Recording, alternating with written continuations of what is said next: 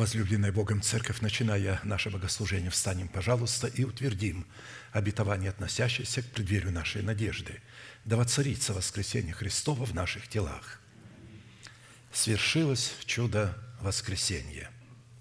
thank you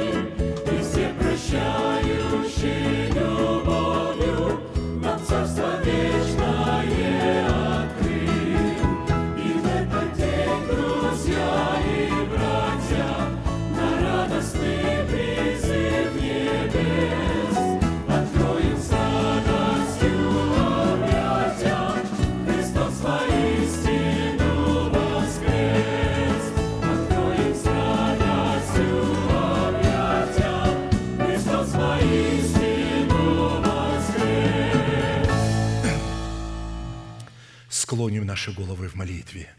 Дорогой Небесный Отец, во имя Иисуса Христа, мы благодарны имени Твоему Святому за вновь представленную привилегию быть на месте всем, которое очертила десница Твоя для поклонения святому имени Твоему. И ныне позволь наследию Твоему во имя крови завета подняться на вершины для нас недосягаемые и сокрушить всякое бремя и запинающий нас грех. Да будут прокляты в этом служении, как и прежде, все дела дьявола, болезни, нищета, преждевременная смерть, демоническая зависимость, всевозможные страхи, депрессии, разрушение, косность, невежество – все это да отступит от шатров святого народа Твоего. И ныне встань, Господи, на место покоя Твоего Ты и ковчег могущества Твоего, и да обрекутся святые Твои спасением Твоим, и да возрадуются пред лицом Твоим. Дай нам больше от Духа Твоего, пропитай нас Духом Твоим святым, позволь нам найти светлое лицо Твое. Я представляю это служение в Твои божественные руки. Веди его рукою превознесенную. Великий Бог, Отец, Сын, Дух Святой. Аминь. Да благословит вас Господь, можете садиться.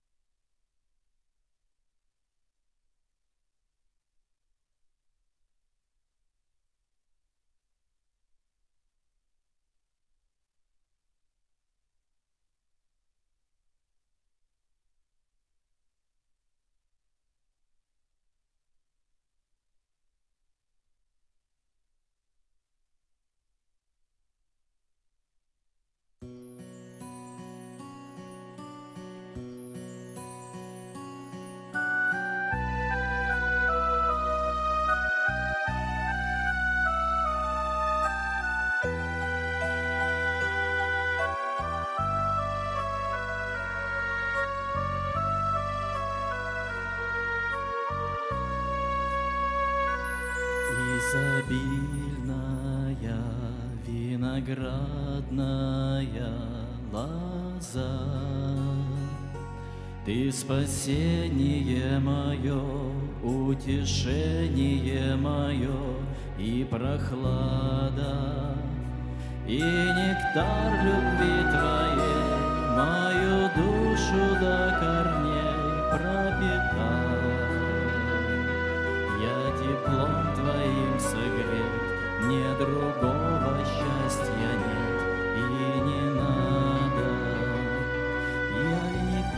любви твоей Мою душу до корней пропитай. Я теплом твоим согрет, Мне другого счастья нет и не надо.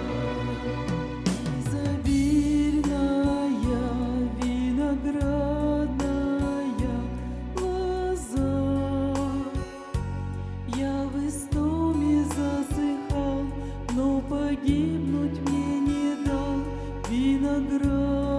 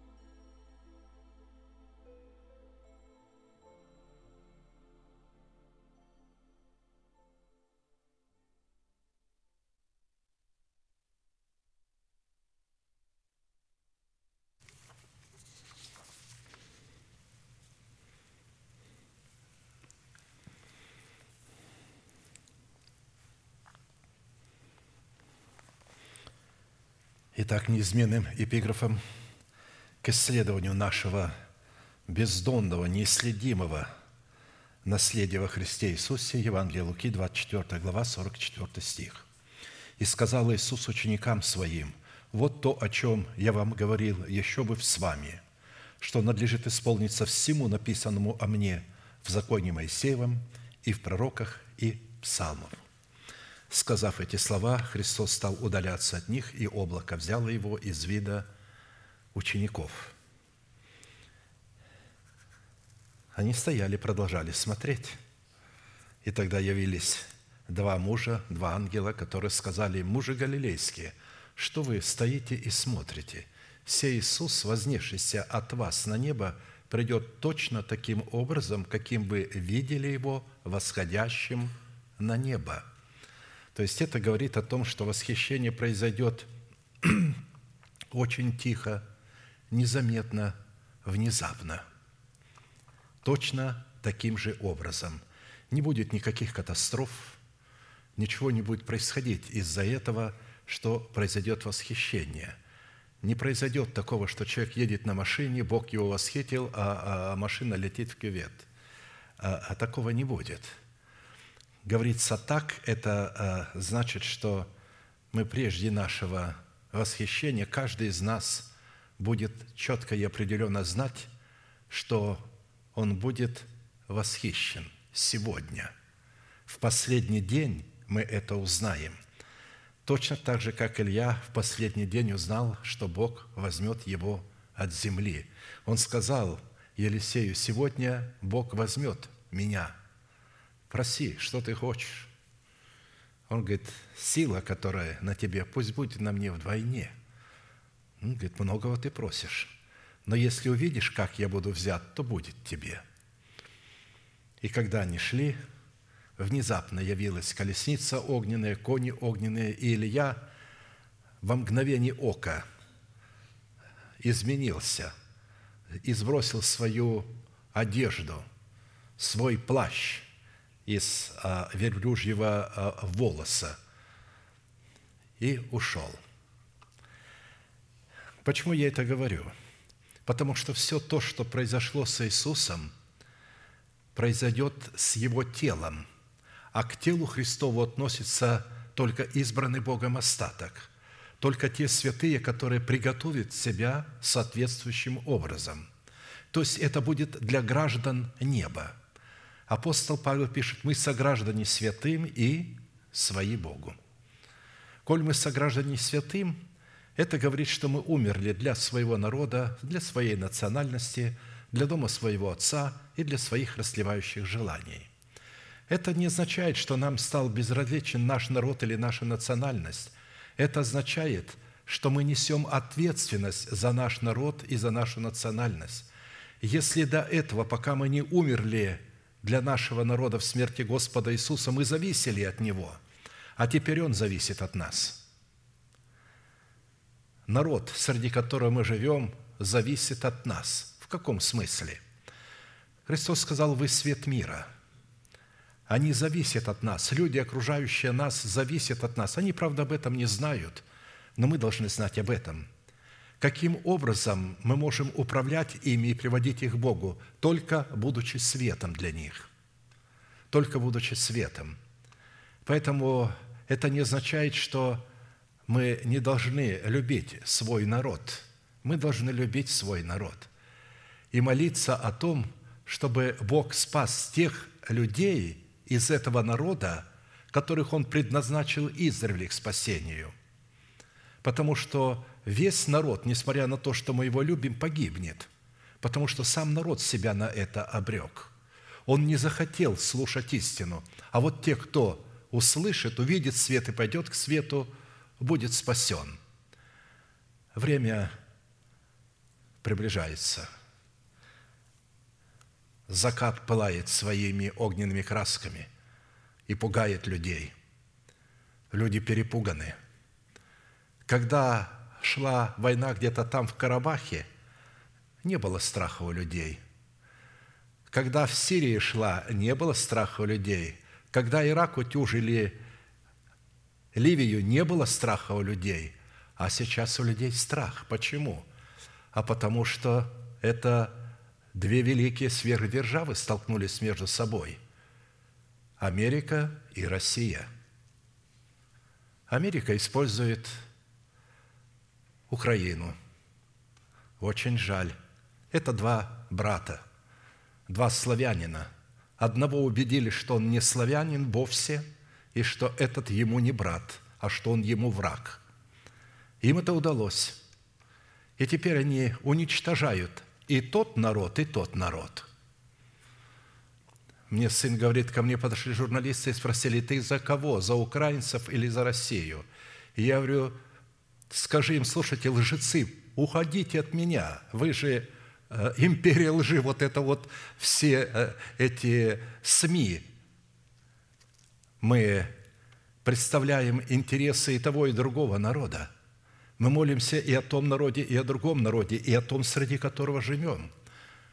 Мы молимся, чтобы в это последние дни люди могли увидеть свет, что ну нет спасения, ну хорошо ты жил, хорошо ты умрешь не от пули, отчет, а но ты все равно умрешь. А куда ты пойдешь потом после смерти? Ты подумал об этом? Люди пугаются, вот война. А, а, они, вы не пугаетесь, что смерть все равно придет рано или поздно. Куда ты пойдешь после смерти? но им не до этого сейчас. Поэтому мы с вами наисчастливейшие люди на земле. Мы должны стоять выше. Поднимите головы ваши, избавление наше приближается. И так, чтобы нам, как причастникам тела Христова, разделить со Христом исполнение всего, написано о Нем в Писании, чтобы точно так, как Он, быть восхищенными от этой земли – и точно так же нас будут провожать святые. Мы же их предупредим, наших близких и родственников, что сегодня Господь нас возьмет. И они точно так, как Елисей провожал Илью и увидел, как он уходил, точно так и они увидят, как мы будем уходить. я не имею в виду неверующих родственников, я имею в виду вот этих пять неразумных дев, категорию пяти неразумных дев, которые вовремя масло в сосуд не залили, не купили его, не затратили время и свои деньги для того, чтобы купить это масло. А поэтому мы продолжим наше исследование в направлении нашей соработы с истиной Слова Божия и со Святым Духом, открывающим истину в сердце в том, что необходимо предпринять со своей стороны, чтобы получить право на власть отложить прежний образ жизни ветхого человека, чтобы облечь свои тела в новый образ жизни. Потому что именно это будет гарантия нашего восхищения. Это будет свидетельством. Это и будет утренняя звезда. Как только мы принимаем это обетование в наше сердце, мы уже имеем утреннюю звезду, мы уже имеем гарантию. Поэтому в установленное Богом время Бог обязательно это произведет – и несмотря на то, что это видение замедлило, Писание говорит, жди его, оно непременно придет и сбудется. Итак, отложить прежний образ жизни ветхого человека и сливающего в обольстительных похотях, а обновиться духом ума вашего и облечься в нового человека, созданного по Богу в праведности и святости истины. Ефесянам 4, 22, 24. Итак, это удивительное призвание каждого чада Божия, пришедшего к Богу. Это и есть наше призвание. Наше призвание не быть пастором, не быть апостолом или еще кем-то, евангелистом, певцом, неважно кем. Наше призвание – отложить прежний образ жизни ветхого человека, обновить свое мышление духом нашего ума и обречь свое тело в воскресение Христова – воцарить в своем теле державу нетления. Вот это наше призвание. Остальное – это, Писание говорит, каждый по мере своего дара должен в теле Христовом работать. Как вот в нашем теле каждая стволовая клетка, каждая система работают между собой, так и мы в меру нашу, кому что Бог дал, кого призвал. Поэтому если я буду думать, что мое призвание э, вот, апостольство, это да, оно есть, но на самом деле, если я вот это призвание упущу, то я погибну. Я погибну, если я буду думать, что мое призвание – апостольство, быть апостолом. Мое призвание, как и ваше, отложить прежний образ жизни ветхого человека, обновиться духом своего ума и облечь свое тело в воскресение Христова. И для выполнения этой повелевающей заповеди задействованы в данном месте Писания три судьбоносных, повелевающих и основополагающих требования – это отложить, обновиться и облечься. От выполнения этих трех судьбоносных, повелевающих и основополагающих требований будет зависеть, обратим ли мы себя в сосуды милосердия или же сосуды гнева. То есть как мы будем относиться к этим трем требованиям, от этого будет зависеть, мы будем сосудами милосердия или же сосудами гнева. То есть сами себя сделаем – а вернее состоится совершение нашего спасения, которое дано нам в формате семени, обуславливающего залог нашего оправдания в дарованном нам спасении, которое в имеющихся трех требованиях необходимо пустить в оборот в смерти Господа Иисуса Христа, чтобы обрести его в собственность в формате плода правды. В противном случае мы утратим оправдание, данное нам в формате залога навсегда. То есть, если мы не найдем средства для того, чтобы выкупить свое спасение в собственность, то мы утратим залог. Несмотря на то, что наши имена были вписаны в книгу жизни, они будут оттуда изглажены. В определенном формате мы уже рассмотрели процесс, который содержится в первых двух требованиях, и остановились на процессе исследования третьего требования, а именно – какие условия необходимо выполнить, чтобы посредством уже нашего обновленного мышления начать процесс обличения самого себя в полномочия славы своего нового человека, созданного по Богу во Христе Иисусе в праведности и святости истины. Все, что делает Бог, Он делает через наше обновленное мышление. И даже когда мышление не обновлено, все равно Бог будет делать всю работу с нами через наше мышление – как мы это знаем, и мы это увидим вновь дальше.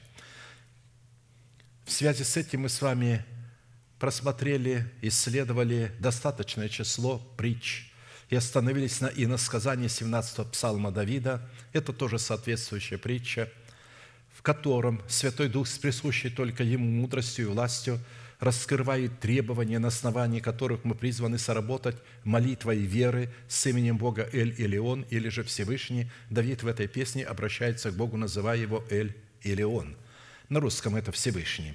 И состоит это условие в том, чтобы в обстоятельствах нашей тесноты, при совлечении ветхого человека с делами его, мы могли бы возвать к Всевышнему как к своему Богу и исповедать веру своего сердца в то, то есть когда – это происходит, когда мы совлекаем в себя веткого человека. Это самый тревожный момент нашей жизни, когда нам кажется, что Бог нас оставил, что мы находимся в цепях своей похоти, и вырваться из нее невозможно. Вот такое состояние темное, непонятное. И вот здесь, чтобы мы могли возвать к Всевышнему как к своему Богу и исповедать веру своего сердца в то, кем для нас является Бог во Христе Иисусе – мы должны знать, кем Он для нас является. Что сделал для нас Бог во Христе Иисусе? Все, что делает Бог, Он делает во Христе Иисусе. Кем мы приходимся Богу во Христе Иисусе? И что нам необходимо предпринять, чтобы наследовать все то, что сделал для нас Бог во Христе Иисусе? Итак, имеющееся иносказание является одним из самых сильных и объемных образов, показывающих соработу нашего обновленного мышления в образе царя Давида – с именем Бога Всевышний в жестоком противостоянии с нашим плотским умом в образе царя Саула и с царствующим грехом в лице нашего ветхого человека с делами его. Три царя в одном теле враждуют между собою и воюют за обладание нашим телом. И полем битвы является наше сердце – а посему молитвенная песня Давида содержит в себе три части, в которых представлен один из эталонов характера нашей правовой молитвы, присущей нам как царям, священникам и пророкам. Первая часть определяет состояние сердца Давида как воина молитвы, то есть наше сердце, что является основанием для правового статуса нашей молитвы, присущей царям, священникам и пророкам. Если сердце не обладает состоянием воина молитвы, наша молитва не может возноситься к Богу с жертвенника, потому что нет жертвенника. Состояние – это жертвенник. Состояние состоит в целях, которые сокрыты внутри. Какие цели мы преследуем? Если мы преследуем призвание, данное нам Богом, у нас жертвенник правильный, он освящен, и на нем мы можем возносить нашу молитву, нашу жертву. А посему вторая часть как раз раскрывает содержание такой правовой молитвы, присущей царям, священникам и пророкам, которая дает Богу основание избавить нас в образе Давида от руки всех наших врагов, как он избавил Давида. Давид написал эту песню, когда Бог избавил от всех врагов и от руки Саула. Третья часть в эпическом жанре описывает саму молитвенную битву, которая находится за гранью постижения разумом человека. То есть, когда мы будем рассматривать этот аспект, то мы будем рассматривать, что делает Бог в это время, когда мы исповедуем веру нашего сердца – что в это время делает Бог, как Он приводит все ангельские иерархии в движение, трясется в это время невидимая для нас преисподняя, трясется весь невидимый мир, содрогается, и видимый мир начинает содрогаться. Что вы думаете, это те войны, содрогание мира, что это такое? Это Бог вступился за наши тела. Это не просто войны – они думают, что они воюют там за какие-то а, а, ценности. На самом деле это Писание не так говорит. Оно говорит, что это Бог за наши тела вступился, и поэтому допустил эти войны. И что народы посеяли, то они и пожинают. Итак, мы уже рассмотрели первую часть и остановились на рассматривании второй части, которая раскрывает содержание правовой молитвы в восьми именах Бога Всевышнего. Познание и исповедание полномочий, которые содержатся в сердце Давида восьми именах Бога, позволили Давиду возлюбить и призвать достопоклоняемого Господа, то есть достойного поклонения, чтобы спастись от своих врагов. А Богу познание и исповедание истины, раскрывающей полномочие его имен в сердце Давида дало основание задействовать полномочия этих возможностей в битве против врагов Давида. И прежде чем я прочитаю, и мы вместе прогласим, я хочу сделать некое отступление, чтобы дать успокоение нашим сердцам. Потому что у каждого из нас возникает вопрос, разве можно это богатство, такое обширное, мощное, содержащееся в этих именах – держать в своем уме. Это невозможно, мы говорим. Мы даже не знаем, что у нас есть наш дух, что все, что мы слушаем, и то, с чем мы соглашаемся, уходит в наш дух. И в нужный момент, когда это нам необходимо, наш дух это выдаст, и мы используем его для защиты. Не надо переживать. Наша память слишком коротка – я часто привожу хозяйку в доме, чтобы понять, короткая память и бездонная. Наш дух – это бездонная память, куда Слово Божие слаживается, то, что мы слышим, мы не против его, и оно в нас. И оно нас изменяет. И когда нам необходимо что-то предпринимать, моментально оно даст нам это знать оттуда, придет к нам на память оттуда. Когда у вас есть вещи, которые вы каждый день пользуетесь. Вы их держите близко. А есть вещи, которыми вы пользуетесь один раз в году. Где вы их держите? О, вы их где-то там подальше. Э, вот э, точно так и здесь. Обетования, которые э, должны не скоро совершиться, они лежат где-то далеко, но они там находятся – а то, что нам необходимо надо, а нам необходимо сегодня что? Нам необходимо исполнять те уставы и те заповеди, чтобы потом, когда придет этот праздник, взять это обетование, которое вот лежит где-то там далеко. Но запомним, не пугайтесь. Ко мне часто подходят беспомощные и говорят, помолитесь, пастор, за меня. Я не могу держать это все в памяти. Поэтому я всем вам говорю, у вас есть ваш дух – это бездна богатства премудрости. Вы туда можете вкладывать. Бог наш дух соделал сродни себе. Там бездна богатства, можете помещать туда сколько угодно. Главное, когда вы слушаете, и ваше сердце загорается, и вы не против, это говорит о том, что оно ушло в ваш дух. «Возлюблю Тебя, Господи, крепость моя, Господь, твердыня моя и прибежище мое, Избавитель мой, Бог мой, скала моя, на Него я уповаю, щит мой, рог спасения моего и убежище мое – призову достопоклоняемого Господа и от врагов моих спасусь». Итак, все вместе провозгласим, исповедуем, кем для нас является Бог во Христе Иисусе. «Господи, Ты – крепость моя!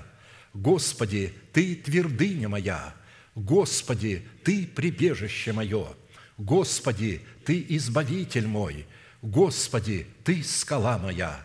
Господи, Ты – щит мой! Господи, Ты рог спасения моего, Господи, Ты убежище мое. Да утвердит Господь эти слова в нашем духе, в нашем сердце, и да соделает их непоколебимыми, и на основании этих слов в свое время да приведет наши тленные тела в нетление – Итак, насколько это позволил нам Бог, исходя из меры нашей веры, мы уже рассмотрели свой наследственный удел во Христе Иисусе полномочиях пяти имен Бога Всевышнего в достоинстве крепости, твердыни, прибежища, избавителя и живой скалы. И остановились на рассматривании нашего неисследимого наследственного удела во Христе Иисусе в имени Бога, состоящего в достоинстве нашего живого щита. Познание восьми имен Бога, обуславливающих завет Бога с нами – является стратегическим учением, которое предназначено быть призванием для воинов молитвы в достоинстве царей, священников и пророков, помазанных на царство над своим земным телом. Когда я это говорю, я хочу, чтобы мы понимали, что люди с контролирующим духом не наследуют Царство Небесное. Молитесь, чтобы Бог открыл вам, есть ли у вас контролирующий дух. Проявляете ли вы власть над своим земным телом или пытаетесь проявлять власть над телом своей жены или телом своего мужа? Мы должны понимать, есть контроль, есть обыкновенное общение, а есть контроль.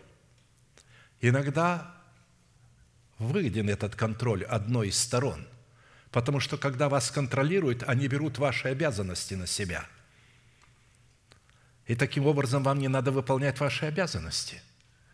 Это очень удобно мужчинам с контролирующими женами. А вот попробуйте взять на себя ответственность за свою жену с контролирующим духом и молиться за нее, чтобы Бог дал ей увидеть это. И не подчиняйтесь ей, несмотря на то, что будет конфликт – если она начинает требовать от вас то, чего она не имеет права требовать. И наоборот. Точно так же мужья, когда начинают контролировать жен, а не вести себя с нею как женой, то и женам не следует подчиняться глупым командам неразумным. Если вы не соглашаетесь, если вы видите это неразумное, вам не надо соглашаться. Быть может, оно разумное, но если вы видите, что оно неразумное, вам не надо соглашаться – Тогда или вы, или ваш муж, или вместе идете в тайную комнату и говорите, «Господи, мне не совсем ясно, что хочет от меня мой муж. Мне кажется, это предприятие нехорошее, неправильное. Если я не права, открой мне, если не прав муж, открой ему». И тогда вы увидите, что Бог начнет говорить с вами, и вам не надо будет обращаться к каким-то сосудам. Бог будет с вами говорить, и не только в вопросе отношений, в любых вопросах – вы можете приходить к Богу и говорить, «Господи, что мне делать? Я в затруднении, чисто а, в таких даже а, делах материальных. Я не знаю, что правильно предпринять. У тебя есть мудрость, и в моем духе есть мудрость, а у меня ее не хватает. Открой мне, делать это мне или же не делать. И подождите немножко, и вы увидите, придет желание. Бог будет действовать через желание – он, написано, действует через хотение, он будет возбуждать ваше хотение. При условии, что вы будете чисты перед Богом и нейтрально будете подходить. Хорошо. Если человек не принял данное ему помазание на царство над своим призванием, означенным в достоинстве своего перстного тела в статусе царя, священника и пророка, чтобы изменить его в достоинство небесного тела, то это откровение о Боге в его имени щит, предназначенное для поклонения Богу в молитве, не принесет ему никакой пользы, так как он в силу своей жестоковыйности отверг данное ему Богом помазание спасти свою душу, дабы усыновить свое тело истиной, содержащейся в искуплении Христовом. Имя Бога в достоинстве нашего живого щита представлено в Писании как живая защита, которая возводится Писанием для воинов молитвы в достоинство их живого воинского оснащения. И назначение такого щита призвано Богом как заступать нас и защищать нас – как воинов молитвы, воинствующих в интересах воли Божией от всякого врага, как в нашем теле, так и вне нашего тела, так и возбуждать вражду между нами и нашими врагами, чтобы не сложить их и возвратить принадлежащую нам собственность. И вражду положу между тобою и между женою, и между семенем твоим и между семенем ее. Она будет поражать тебя в голову, а ты будешь жалить его в пяту. То есть, они не смогут поразить нас в голову. Бог будет защищать нашу голову. И здесь мы видим, что это Бог ложит вражду между нашими врагами, чтобы мы поняли, что враг захватил, у него находится территория, принадлежащая нам. Иногда люди не хотят воевать и говорят, там, то, что у меня есть, мне достаточно. Бог гневается, когда мы так делаем. Он хочет, чтобы все сферы нашей жизни были освобождены от власти тьмы. Все сферы. И эта сфера будет одна за одной. Когда же враг будет преследовать нас, когда мы будем освобождаться от него, чтобы возвратить нас в рабство, имя Бога в достоинстве живого щита немедленно станет между нами и нашими врагами – чтобы таким путем принять на себя удар превратности зловещего рока, переданного нам через тленное семя греховной жизни наших отцов по плоти. И двинулся ангел Божий, шедший пред станом сынов Израилевых, и пошел позади их. Двинулся и столб облачный от лица их, и стал позади их, и вошел в середину между станом египетским и между станом израильским, и был облаком и мраком для одних, и освещал ночь для других, и не сблизились одни с другими всю ночь». Исход 14, 19, 20. Итак, Бог всегда станет между нами и нашими врагами, при условии, что мы оставим Египет своей душе, перестанем подчиняться тлению, похотям, страстям, которые бушуют нас. И когда вы перестанете подчиняться и начнете от них удаляться, Он начнет за вами гнаться. И тогда Бог станет между вашей похотью и вами – вы скажете, а как выйти из похоти? Ну, вначале надо осветиться, помазать кровью косяки и перекладину дверей вашего жилища. То есть вначале нужно покаяться, чтобы кровь завета очистила ваше сердце, мое сердце.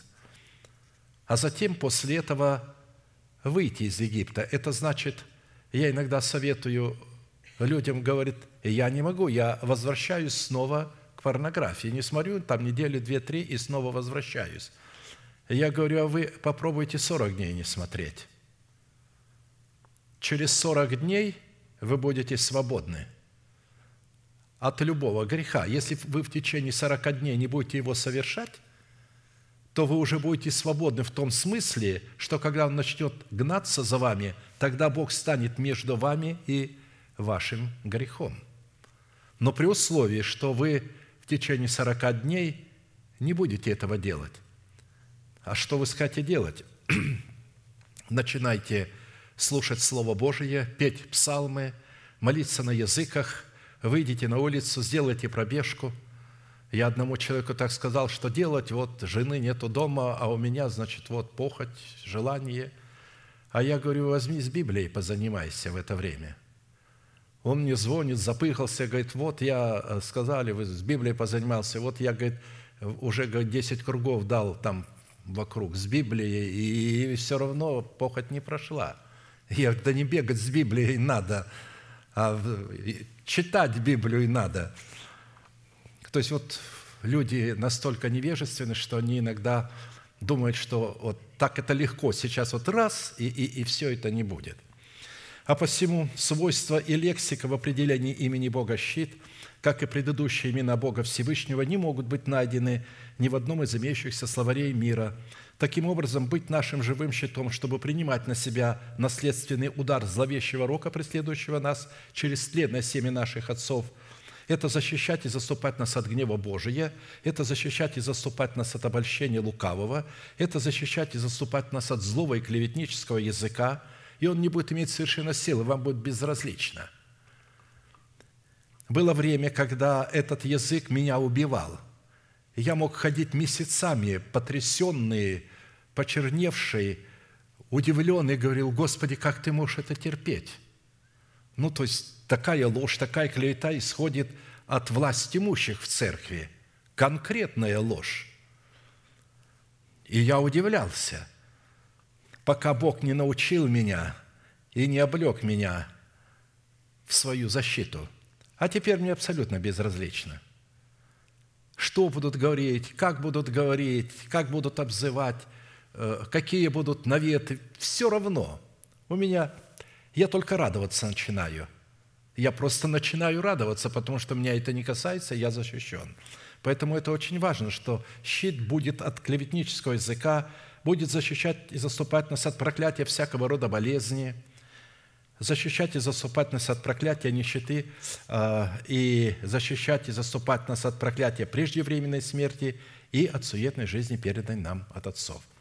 Учитывая такой необходимый тендем – или такой союз Бога и человека для нас становится жизненно важным определить в каждой сфере нашего бытия как роль Бога, так и роль человека. И для этой цели, как и в предыдущих именах Бога, призванных являться уделом нашего спасения, нам необходимо было рассмотреть четыре классических вопроса, которые помогут нам познать суть нашего наследия в имени Бога щит, чтобы дать Богу основание задействовать Его в битве за усыновление наших тел – Какими определениями и свойствами Писание наделяет имя Бога в назначении Его славного имени щит? Какое назначение в роли нашей защиты Бог отвел в Писании для себя и какую роль возложил на нас? Какие условия нам необходимо выполнить, чтобы дать Богу основание позволить войти в неследимое наследие Его имени в достоинстве живого щита нашей веры? И по каким признакам следует испытывать самого себя на предмет того, что мы действительно – соработаем нашей верой с верой Божией в достоинстве Его имени щит. При этом будем помнить, что все деяния Бога, связанные с нашей защитой, призваны производиться через соработу нашей веры с верой Божией, в которой обусловлены как роль Бога функции нашего помощника, так и наша роль функции ответственного лица. А это означает, что до тех пор, пока мы не выполним нашей роли, состоящей выше указанных трех требованиях, у Бога не будет основания выполнить свою роль, чтобы разрушить державу смерти в нашем теле и на ее месте воздвинуть державу жизни. Не имея ясных, исчерпывающих ответов на эти вопросы, которые мы можем получить исключительно через наставление в вере, у нас не будет никакой возможности пустить в оборот серебро в достоинстве имеющегося у нас залога спасения, чтобы получить свое спасение в собственность, в плоде правды, взращенного в едеме нашего духа – как написано, «Ибо все обетования Божии в Нем, да, и в Нем аминь», то есть во Христе Иисусе, да, и аминь, в славу Божию через нас, пишет апостол Павел. Это часто опускают, вот такое, два маленькие слова, через нас. Вот все вот здесь, все, все это во Христе, все через Христа, и зачем нам это все? Нет. Оказывается, ничего мы не можем получить во Христе через Христа без вот этих апостолов – Почему? А потому что Христос передал им свой мандат. Он сказал, как послал меня Отец, так и я посылаю вас. Кому простите грехи, тому простятся, на ком оставите, на том останутся. А посему без работы нашей веры с полномочиями в имени Бога щит сокрытыми в нашем сердце в формате истинно начальствующего учения Христова мы не сможем угодить Богу, как написано, а без веры угодить Богу невозможно. Ибо надобно, чтобы приходящий к Богу веровал, что Он есть, и ищущим Его воздает. Речь идет о без соработы нашей веры с верой Божией невозможно угодить Богу. Когда это не объясняется, то люди не понимают, без какой веры угодить Богу невозможно. Потому что вера Божия – это генералиссимус, а наша вера – это рядовой воин. То есть мы повинуемся своей верой, вере Божией. Вера Божия – это информация, исходящая от слушания Слова Божия. Вера от слышания. В определенном формате мы уже рассмотрели первые два вопроса и остановились на третьем. Какие условия необходимо выполнить, чтобы дать Богу основание позволить нам войти в неследимое наследие Его имени в достоинстве живого щита нашей веры. Четыре условия, составляющие цену дающие Богу основание позволить нам войти в неследимое наследие Его имени щит, уже были предметом нашего исследования, и мы остановились на пятом условии цены. Я напомню их краткую суть, четырех, и потом мы продолжим говорить о, о пятом условии.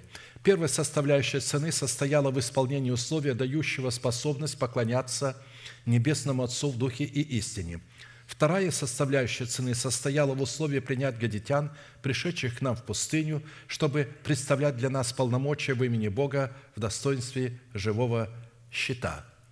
Третья составляющая цены состояла в выполнении условия для обретения правого сердца пред Богом. Четвертая составляющая цены состояла в способности ходить пред Богом. То есть а за это надо было платить цену, чтобы ходить пред Богом. А пятая составляющая состоит в плате за выполнение условий, иметь надежду на Бога и на Его Слово. Бог непорочен путь Его, чисто Слово Господа, щит Он для всех, надеющихся на Него. Итак, из имеющейся констатации следует, что Бог является живым щитом только для тех святых, которые имеют в своем сердце живую надежду на Бога и на Его Слово. Встает вопрос, какие условия необходимо выполнить, или же какую заплатить цену, чтобы иметь живую надежду на Бога и на Его Слово. При этом мы отметили, что надежда – это твердое и непоколебимое основание, на которое мы призваны уповать или возлагать свое упование, чтобы устроять себя в дом духовный священство святое.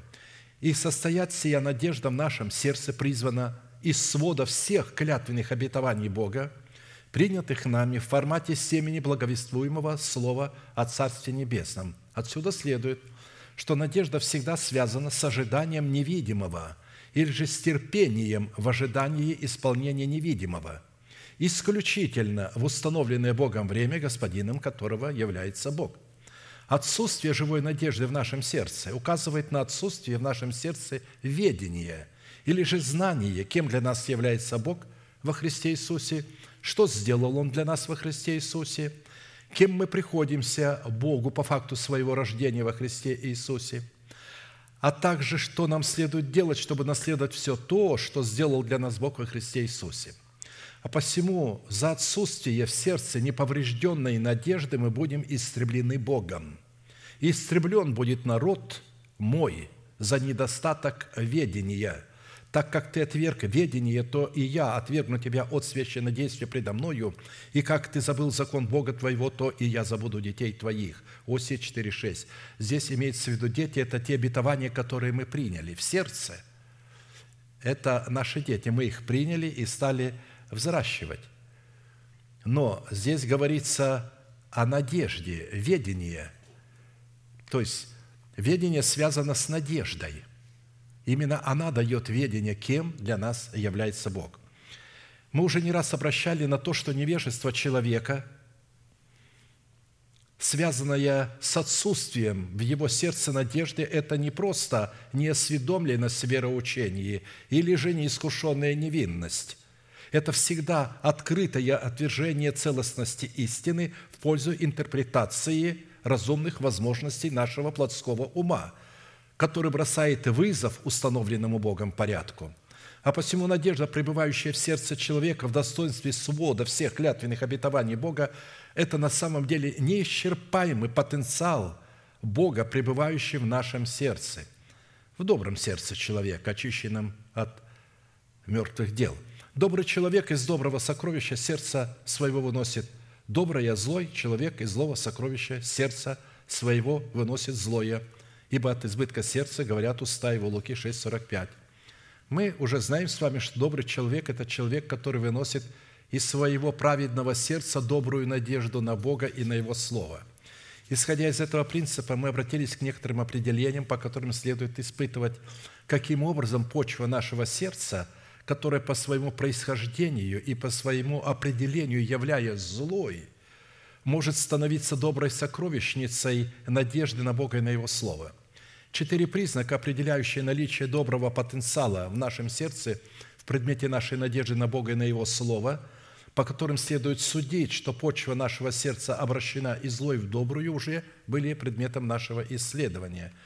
Я приведу на память первый признак доброго потенциала в нашем сердце, в предмете нашей надежды на Бога, состоит в познании истины крови креста Христова, призванной очистить нашу совесть от мертвых дел, чтобы сделать нас способными для служения Богу живому и истинному.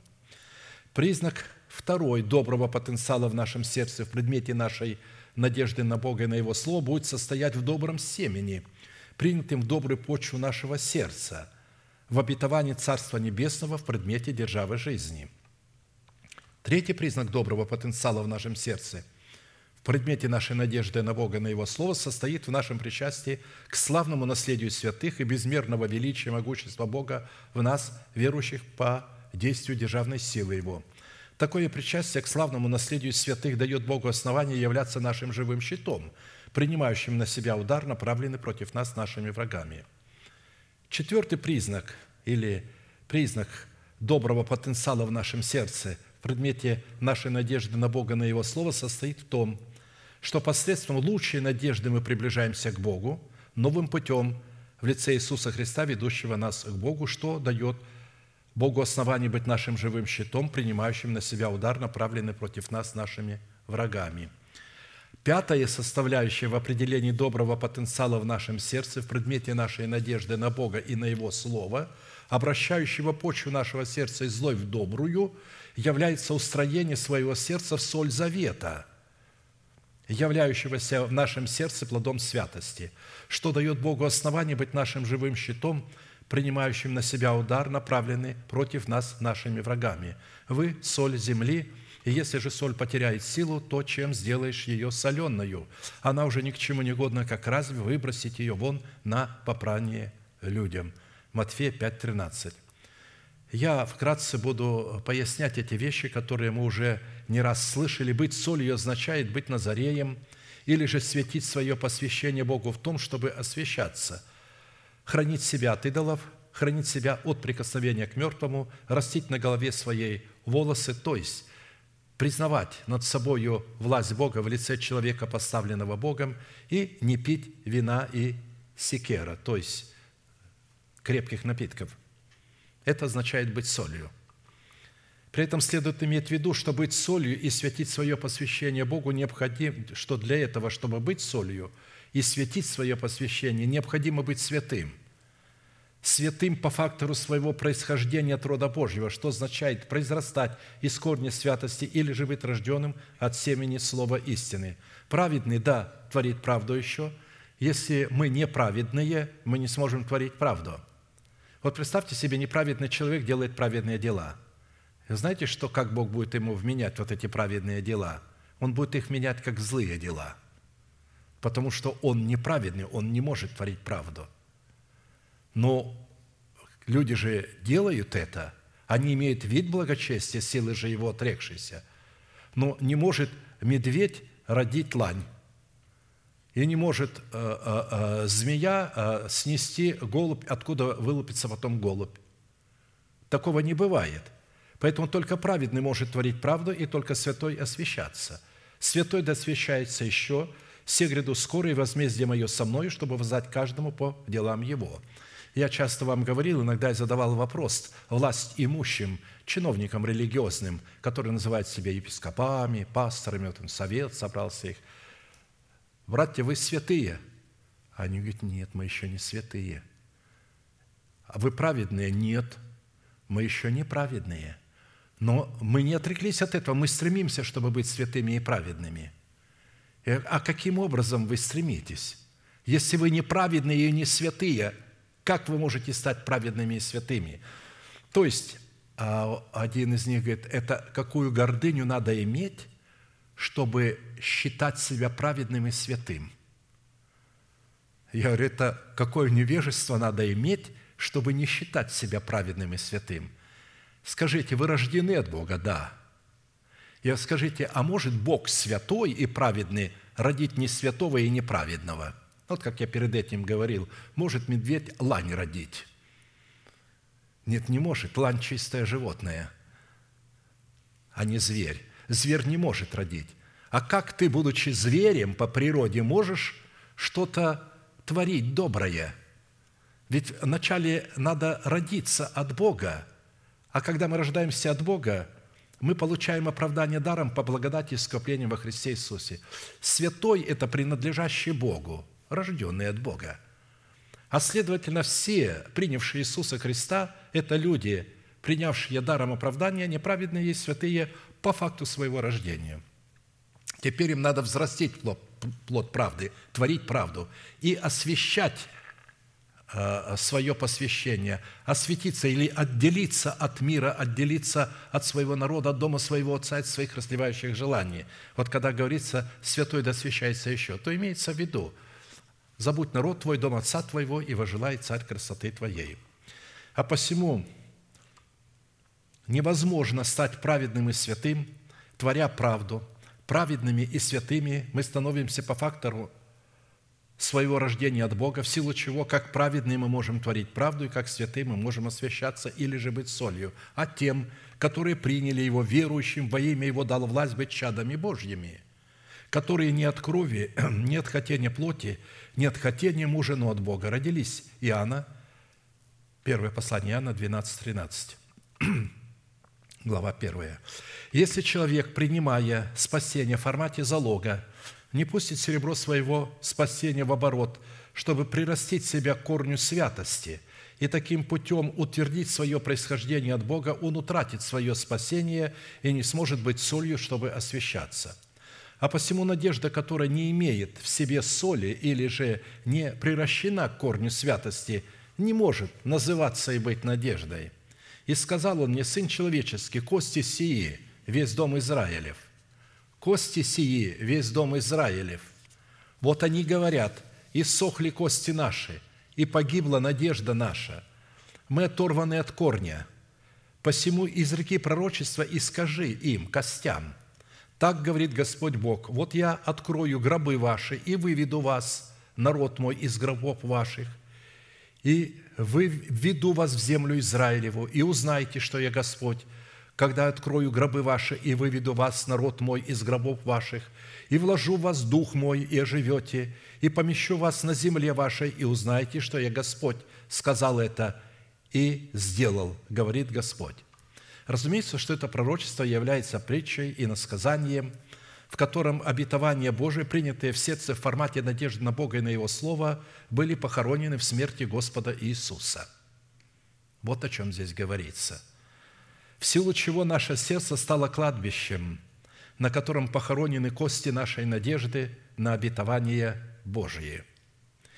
Если бы мы отреклись от надежды во Христе Иисусе и отломились от маслины, которой были привиты, потерпев кораблекрушение в вере, то наше сердце не могло бы быть кладбищем, на котором похоронены кости нашей надежды. Оно просто стало бы капищем для идолов и бесов, стоящих за этими идолами – а посему, когда это есть, эти обетования, то это говорит о том, что мы дети Божии. Но невозможно. Обетования даются в семени, и они умирают в смерти Господа Иисуса. И это кости. Обетование – это кости наших детей, то есть наших обетований. И Бог говорит, я вложу дух в них, я выведу их из, из гробов. То есть ваше сердце – перестанет быть кладбищем для моих обетований. Когда? В воскресении Христовом. А посему, когда мы пускаем в оборот серебро нашего спасения в смерти Господа Иисуса в формате нашей надежды на Бога и на Его Слово, Бог начинает воскрешать нашу надежду в воскресении Иисуса. А в нашей надежде вот это великое поле а, а, костей, вот великое обетование бесчисленное, и они все встанут как великий народ в воскресении – Итак, мы погреблись с Ним крещением в смерть, дабы как Христос воскрес из мертвых славою Отца, так и нам ходить в обновленной жизни. Ибо если мы соединены с Ним подобием смерти Его, то есть если в смерти эти обетования умерли, семя должно умереть, то должны быть соединены и подобием воскресения, зная то, что ветхий наш человек распят с Ним. То есть почему эти обетования надо было похоронить? Чтобы уничтожить ветхого человека. Мы же хороним самих себя и с, с обетованиями ради ветхого человека, чтобы его там оставить. Когда мы будем в воскресенье воздвигать, Бог будет нас в воскресенье, то ветхий человек останется, а мы восстанем вот с этими обетованиями, они будут уже живыми, чтобы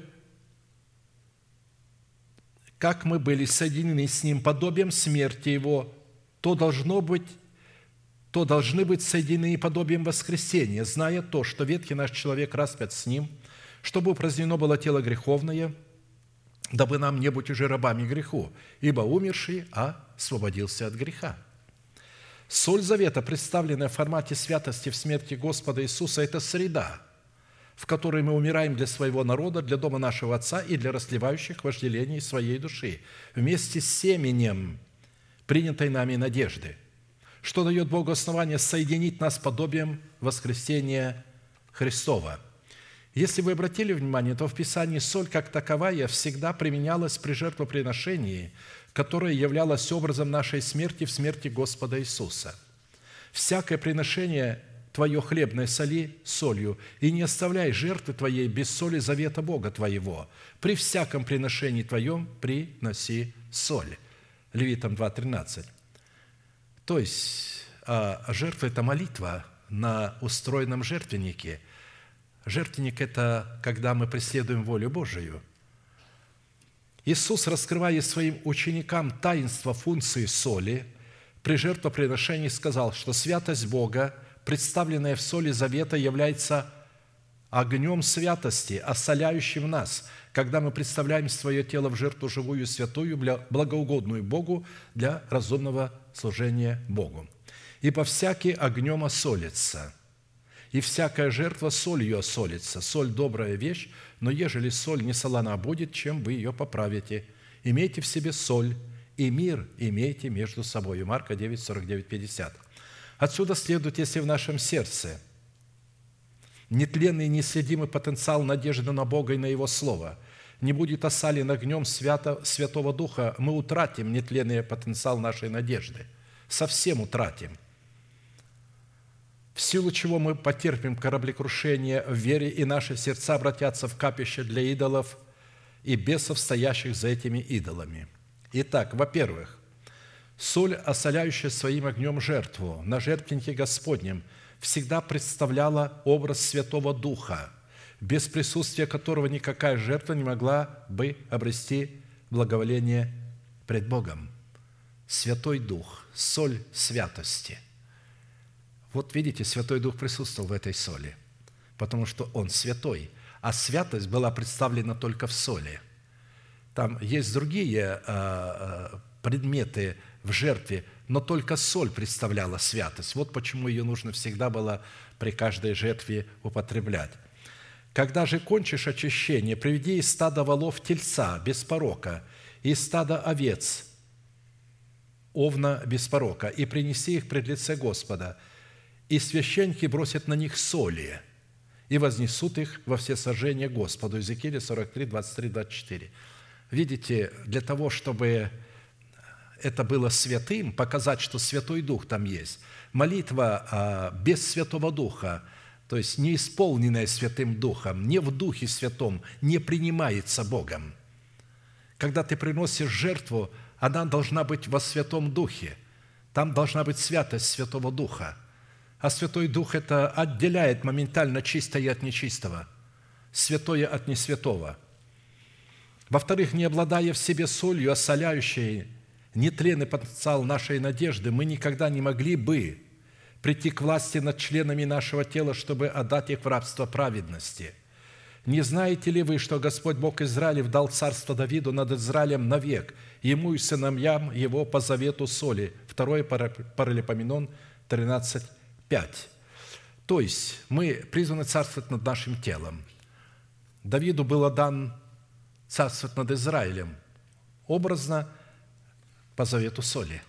И для того, чтобы царствовать над своим телом, мы можем царствовать только по завету соли, если мы имеем в себе соль. В-третьих, не обладая в себе святостью соли, определяющей в нашем сердце наличие страха Господня, потому что соль святости – это страх Господень в формате мудрости, у нас не было бы способности знания, как отвечать каждому требующему у нас ответа. Слово ваше да будет всегда с благодатью приправлено солью, дабы вы знали, как отвечать каждому. Колоссянам 4,6. Не являясь солью, у нас не будет основания чтить Бога святынями, чтобы таким путем утверждать себя святыней Господней. Все возносимые святыни, которые возносят сыны Израилевы Господу, отдаю Тебе и сынам Твоим, и дочерям Твоим с Тобою, уставом вечным. Это завет соли, вечный пред Господом, данный для Тебя и потомства Твоего с Тобою. Числа 18, 19. Видите, для того, чтобы утверждать э, э, себя святыней – когда мы чтим Бога десятинами и приношениями, там должна присутствовать соль, соль святости. В-пятых, не обладая в себе солью святости, учение о надежде в предмете воды, которая орошает нашу землю, будет негодной, в силу чего земля в предмете почвы нашего сердца будет бесплодной. И сказали жители того города Елисею, вот положение этого города хорошо. А это был Иерихон – в переводе на русский язык это город праведности, Иерихон. И а, жители говорят Елисею, вот положение этого города хорошо.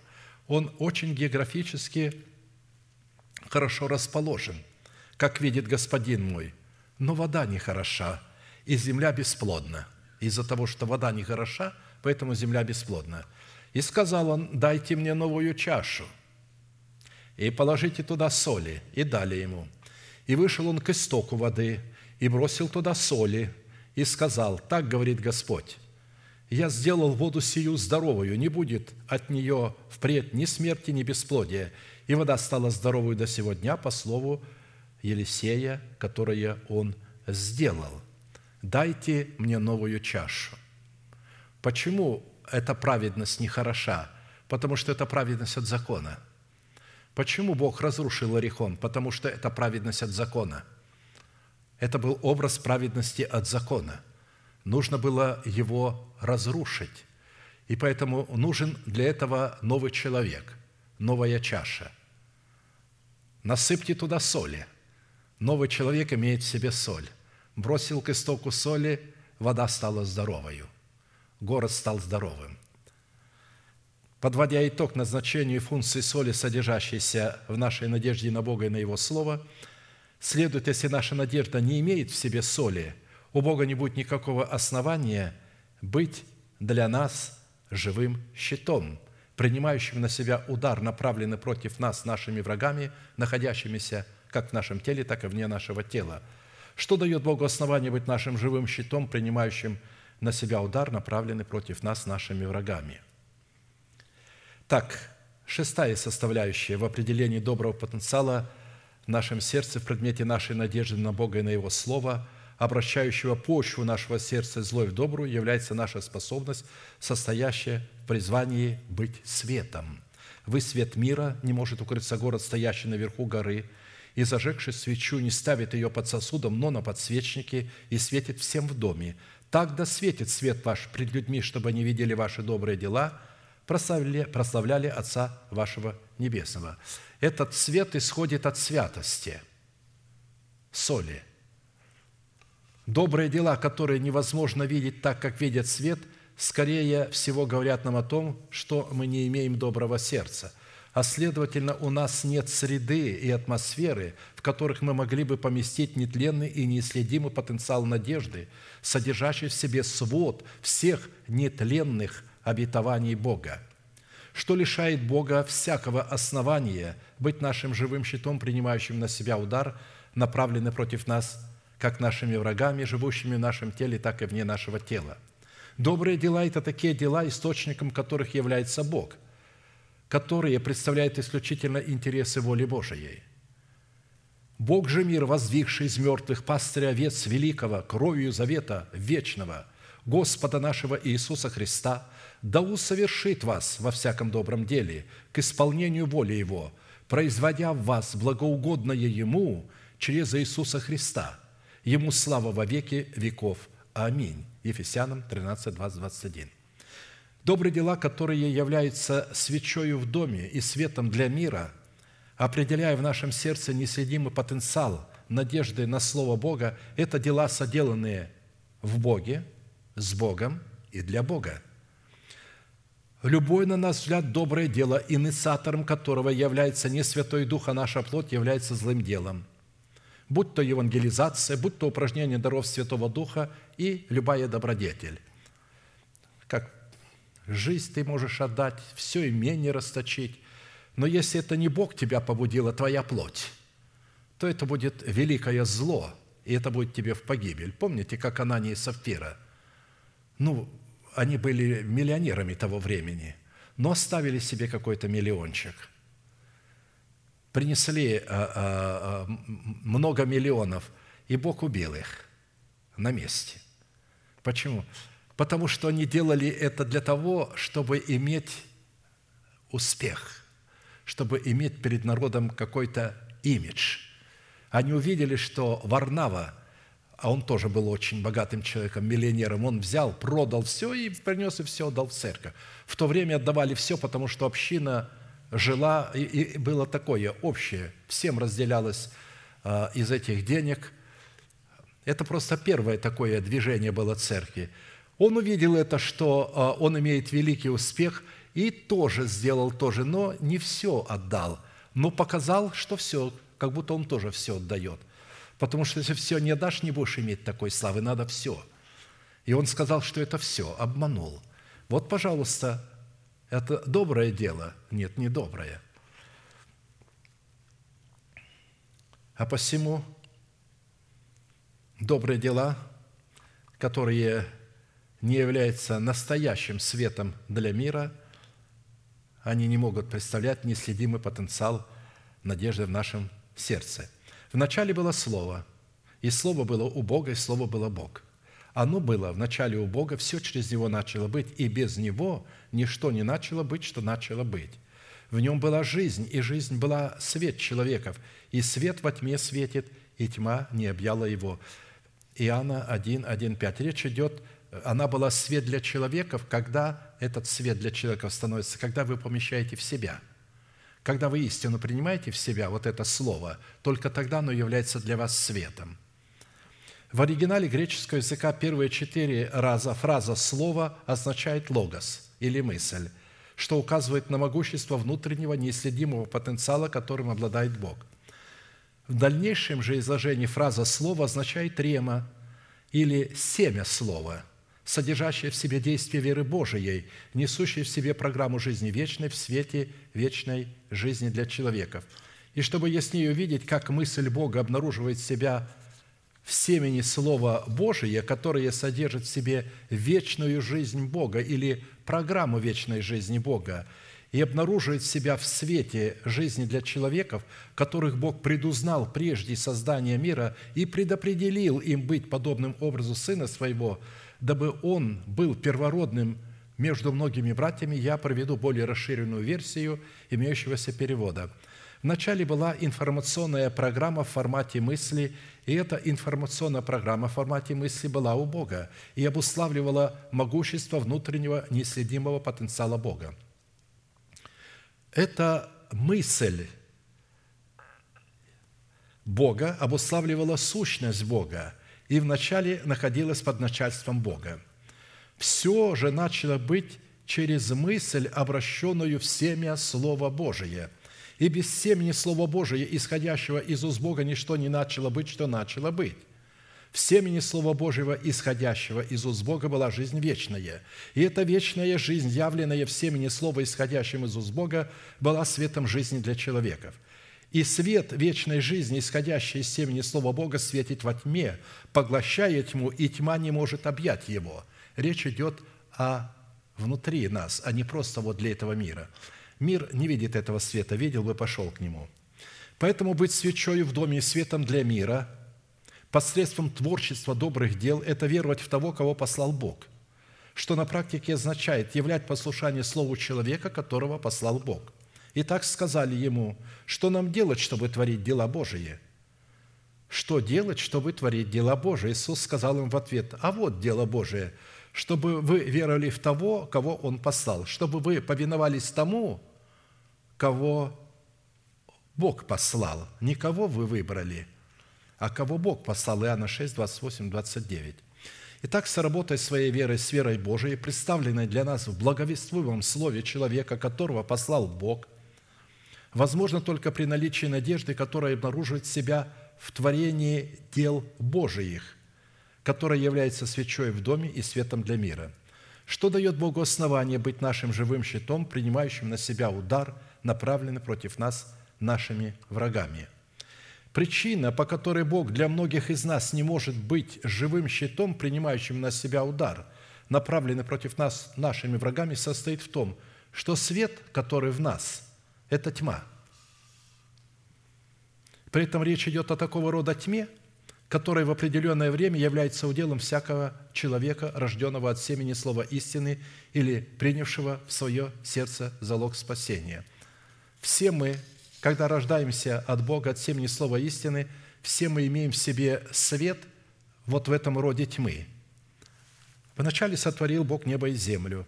Земля же была безвидна в оригинале, неустроенной была, и пустой, и тьма над бездною, неустроенной. То есть а, а, земля была растворена в воде, земли как таковой не было, но она была в воде, в минералах.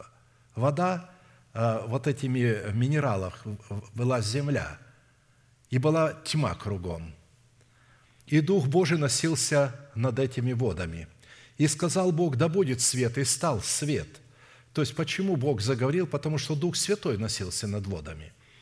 И увидел Бог свет, что Он хорош, и отделил Бог свет от тьмы, и назвал Бог свет днем, а тьму ночью, и был вечер, и было утро, день один. Бытие 1, 1, 5 когда залог нашего спасения, принятого нами в семени Царства Небесного, будет взращен нами в плод древа жизни и поступит в нашу собственность, наша надежда обнаружит себя свечою в доме и светом для мира, или же будет поставлена на небосводе нашего духа в двух великих светилах и великом множестве звезд, чтобы мы могли отличать добро от зла и управлять стихиями своего естества, содержащимися в нашей ночи и в нашем дне – потому что эти светила были сотворены только на четвертый день, а свет уже был. Но этот свет был тьмой. Каким-то образом неследимый потенциал нашей надежды на Бога и на Его Слово в раскрытии света жизни в нашем сердце тесно связан с нашим отношением к земному богатству, которому мы будем предпочитать богатство нетленное, так как нашего, от нашего отношения к этим двум господам – противоборствующим друг с другом и взаимоисключающими друг друга, будет зависеть, к какому роду света мы будем относиться. Не собирайте себе сокровищ на земле, где моли ржа истребляют, и где воры подкапывают и крадут. Но собирайте себе сокровища на небе, где ни моль, ни ржа не истребляют, и где воры не подкапывают и не крадут. Ибо где сокровище ваше, там будет и сердце ваше. Продолжение, эта мысль не закончена. Светильник для тела есть око, Итак, если око твое будет чисто, то все тело твое будет светло.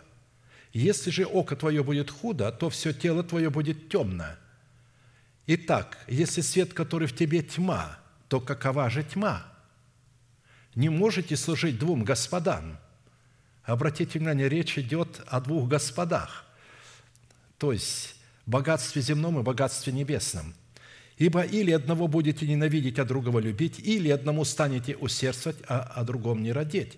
Не можете служить Богу и мамоне. Посему говорю вам, не заботьтесь для души вашей, что вам есть и что пить, не для тела вашего во что одеться. Душа не больше ли пищи и тело одежды. То есть, вы видите, а, если человек связан деньгами, это говорит, что он свет, но вот такой свет, который тьма, у него еще нет на небосводе великих светил. Поэтому он не может быть свечою в доме, он не может быть светом для мира, и это говорит, что у него нет надежды, живой надежды. Он не взрастил ее из семени, эту надежду. Эта надежда э, в предмете обетований Божиих не умерла в смерти Господа Иисуса. А поэтому, раз она не умерла, он не может ею пользоваться. Мы можем пользоваться только плодами. Когда семя умрет, будет взращено, принесет плод, вот тогда мы можем пользоваться этой надеждой.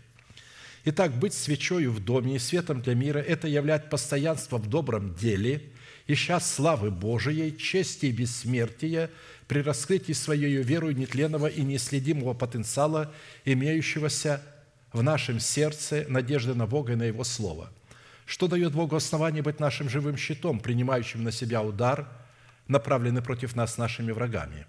Как написано, который воздаст каждому по делам его, тем, которые постоянством в добром деле ищут славы, нетленной славы, потому что слава Божия – это Христос в нас.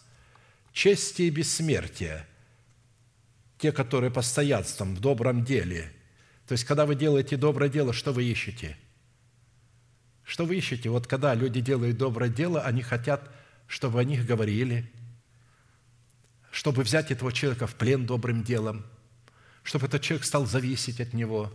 А здесь написано, когда они делают это доброе дело и ищут славы, они ищут Христа в своем сердце, делая доброе дело, ищут чести и бессмертия, то таким людям жизнь вечную – а тем, которые упорствуют, они покаялись, но продолжают упорствовать и не покоряются истине, но предаются неправде и ярости гнев. Римлянам 2, 6, 8.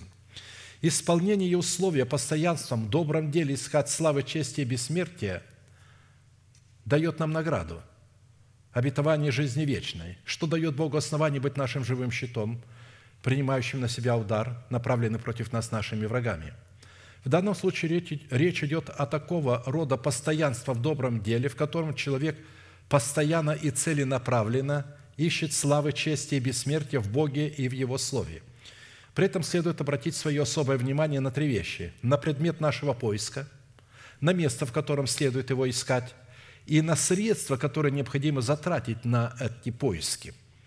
Предметом нашего поиска призвано являться не евангелизация, не изгнание бесов – не упражнение даров Святого Духа, не материальный успех, а поиск нетленных достоинств, обусловленных, во-первых, неземной славой Бога, дающей нам вес, тяжесть на весах божественного правосудия, чтобы, облекаясь в земную славу, подобно царю Валтасару, нам не оказаться легкими. Ты взвешен на весах и на один очень легким. Даниила 5, 27. Поэтому мы должны искать неземную славу – Неземная слава – это тяжесть, вес, имеется в виду духовный вес, духовный авторитет. Это исповедание веры Божией, слава, исповедание веры Божией.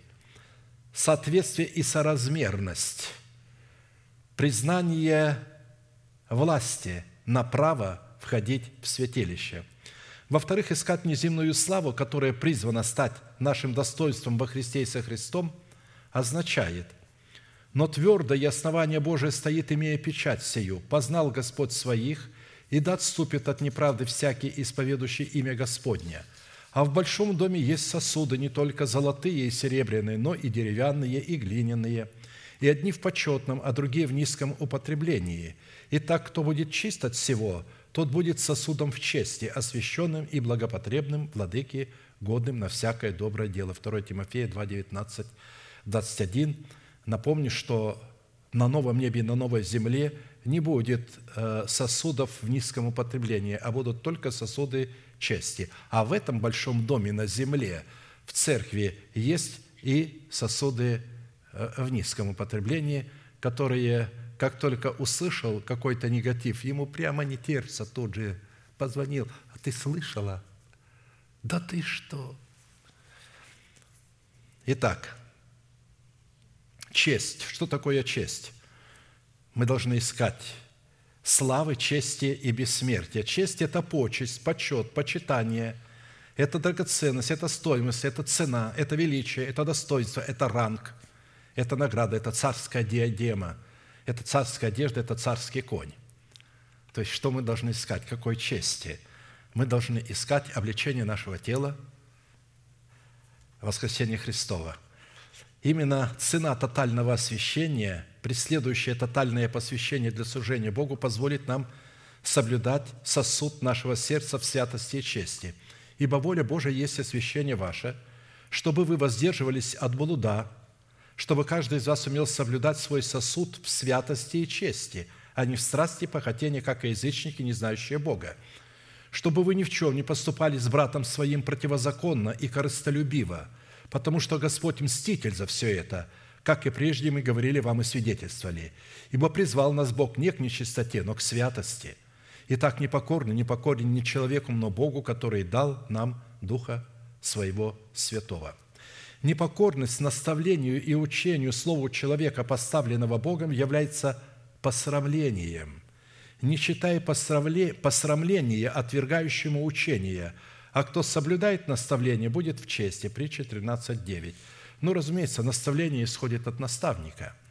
Кто стережет смоковницу, тот будет и есть плоды ее, а кто бережет господина своего, тот будет в чести. Притча 27.18.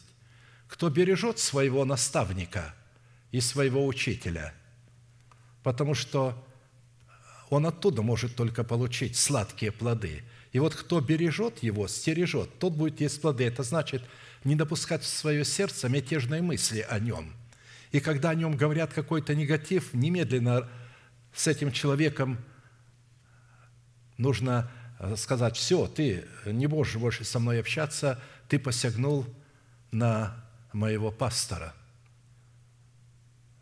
Поэтому ты больше для меня никто – в то время как соблюдение наставления дает нам сохранять сосуд своего сердца в чести и, подобно Мардахею, облекает нас в царскую одежду, в царский венец и дает нам восседать на царском коне. И вошел Аман и сказал ему царь, что сделать тому человеку, которого царь хочет отличить почестью? Аман подумал в сердце своем, кому другому захочет царь оказать почесть, кроме меня. И сказал Аман царю, тому человеку, которого царь хочет отличить почестью, пусть принесут одеяние царское, в которое одевается царь, и приведут коня, на котором ездит царь, и возложат царский венец на голову его, и пусть подадут одеяние и коня в руку одному из первых князей царских, и облекут того человека, которого царь хочет отличить почестью, и выведут его на коне на городскую площадь, и провозгласят пред ним, так делается тому человеку, которого царь хочет отличить почестью. И сказал царь Аману, тот же час возьми одеяние и коня, как ты сказал, и сделай это Мордахею и удеянину, сидящему у царских ворот. Ничего не опусти из всего, что ты говорил. И взял Аман одеяние и коня, и облег Мордахея, и вывел его на коне на городскую площадь, и прозасил пред ним. Так делается тому человеку, которого царь хочет отличить почестью. Потрясающее э, событие, которое говорит, что будет происходить с нами. Под Мардахеем следует рассматривать нашего нового человека, а под Аманом – нашу душу. И кто может этому, этого нового человека провозгласить и облечь только через наш разум. Только через наш разум мы можем провозгласить, кем являемся мы во Христе Иисусе, что сделал для нас Бог во Христе Иисусе, а затем убить этого Амана, чтобы он воскрес в новом качестве и уже не был злодеем, потому что он желал зла – и далее, производить суд, писанный над народами и племенами, это честь, принадлежащая всем святым Его. Да торжествуют святые во славе, да радуются на ложах своих. Да будут славословия Богу в устах их и меч обоюда остр в руке их, для того, чтобы совершать мщение над народами, наказание над племенами, заключать царей их в узы и вельмож их в железные, производить над ними суд писанный, честь сия всем святым Его. Аллилуйя! Речь идет о соли – потому что это соль делает, святость делает. Ведь судить мы будем посредством святости. Если у нас нет святости, соли святости, мы не сможем производить праведный суд. И в-третьих, искать бессмертие для нашей смертной души, для нашего тленного тела. Означает, ибо тленному всему надлежит облечься в нетление, и смертному всему облечься в бессмертие. Когда же тленное сие облечется в нетление, и смертное сие облечется в бессмертие, тогда сбудется слово написанное «поглощена смерть победою». 1 Коринфянам 15, 53, 54. Это мы должны искать. Славы, чести и бессмертия. И именно по предмету постоянного поиска славы, чести и бессмертия в добром деле, в который вовлечены все наши мысли и все имеющиеся у нас средства, следует определять и констатировать, как раскрытие истинного, нетленного и неследимого потенциала надежды, пребывающей в нашем сердце, так и истинность самого доброго дела, которое становится свечой в доме и светом для мира. Итак, подводя итог назначению функции света, функционирующего в нашей надежде на Бога и на Его Слово, следует, если наша надежда не имеет в себе света, у Бога не будет никакого отношения быть для нас живым щитом, принимающим на себя удар, направленный против нас нашими врагами, находящимися как в нашем теле, так и вне нашего тела. Аминь. Склоним наши колено, кому невозможно наши головы, будем молиться и благодарить Бога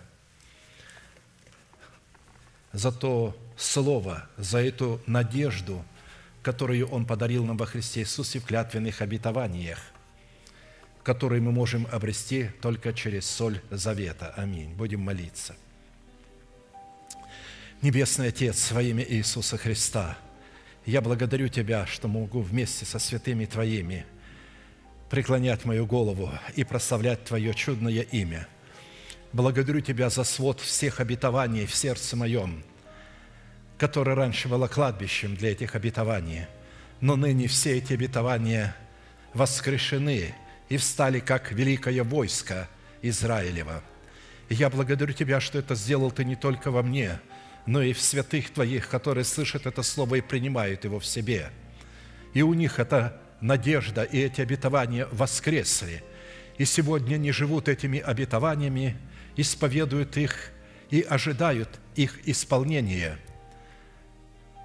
И мы благодарим Тебя за это удивительное время, в котором Ты начинаешь производить знамения времен, показывая, что пришло время поднять голову, потому что приблизилось избавление наше от смертного тела и от общества нечестивых и беззаконных людей – которые заполонили собрание народа Твоего.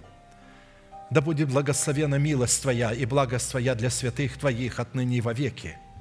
И да будут прокляты в каждом из святых Твоих, которые слушают слова надежды сей, всякое зло, всякая болезнь, всякая немощь.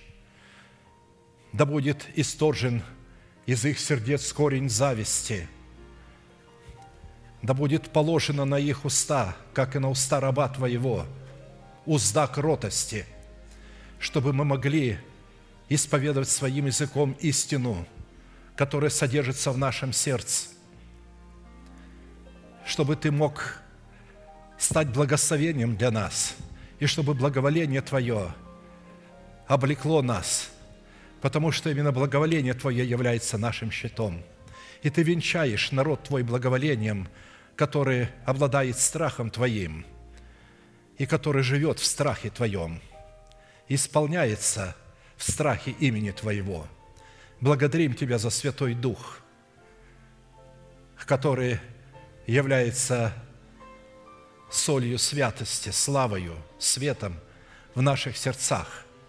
Именно благодаря Ему наши молитвы на жертвеннике всесожжения возносятся к Тебе – благодаря Ему мы начинаем понимать Слово, которое мы сокрыли в сердце своем. Да будет благословен всякий человек, принявший Духа Твоего Святого, чтобы водиться им, зависеть от Него.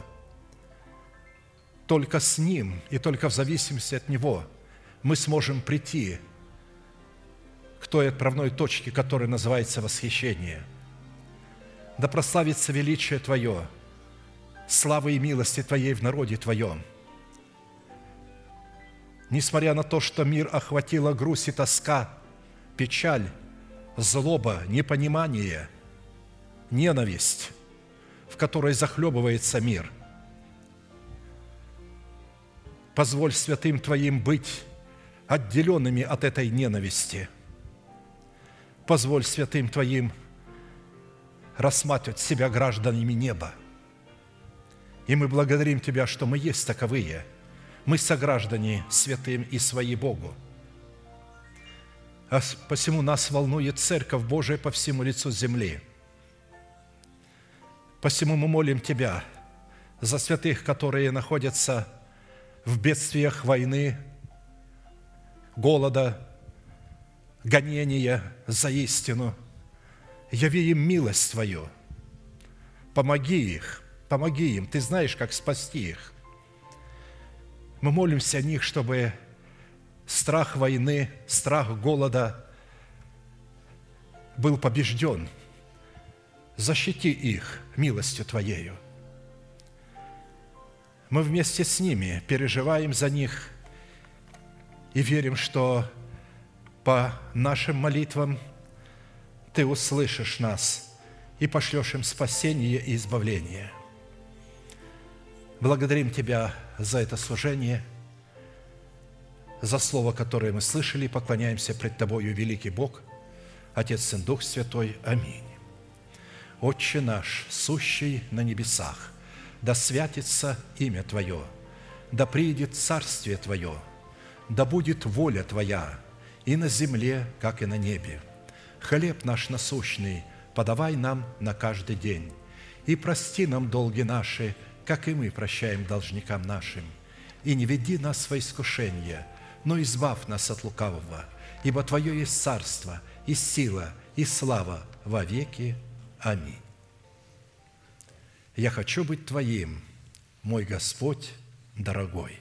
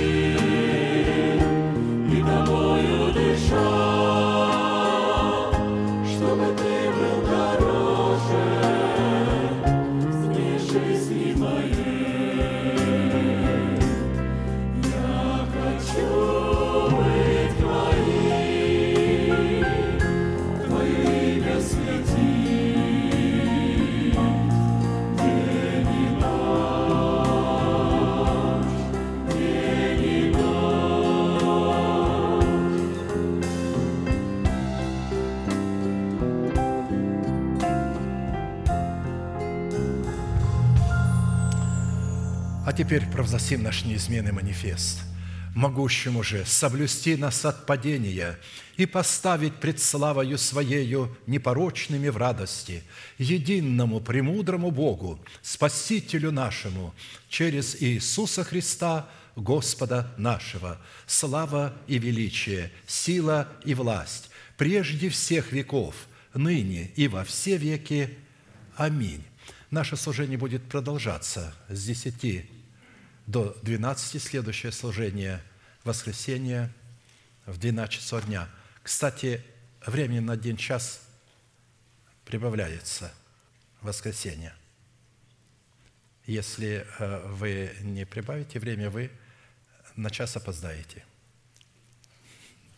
А теперь с миром Божьим, да благословит вас Господь, можете поприветствовать друг друга.